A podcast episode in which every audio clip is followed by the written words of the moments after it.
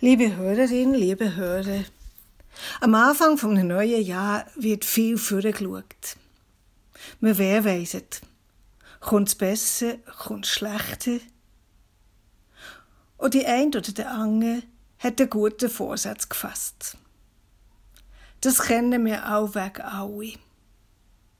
Vorher schauen, das ist aber nicht nur am Jahresanfang beliebt.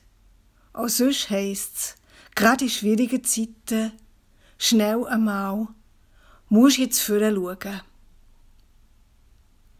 Seit ich in einem Alters- und Pflegeheim arbeite, höre ich diesen Satz vom Vorher schauen nochmal anders. Sagen das einer 90-Jährigen, musst jetzt vorher schauen. So viele Menschen werden dann auch nicht Hunderte oder älter.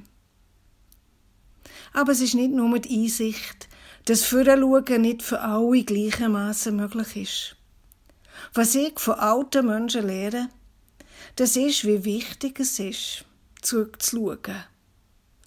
Nicht zum ewig in alten Geschichten bleiben zu pangen, sondern für das Leben neu zu begreifen.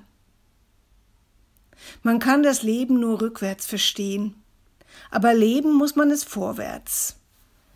Das hätte groß dänisch Theolog und Philosoph Sören Kierkegaard gesagt. Ich begegne im Altersheim immer wieder Menschen, die über sich selber nachdenken, über ihr Leben und wie alles ist gekommen. Häufig ganz anders, wenn das sie es geplant haben. Menschen, die auch Schweres erlebt haben das eine oder andere davon kommt im Alter wieder vor. Wird nur einisch neu bedacht und vielleicht sogar zum ersten Mal erzählt. Das ist manchmal sehr schmerzhaft und gleichzeitig befreiend.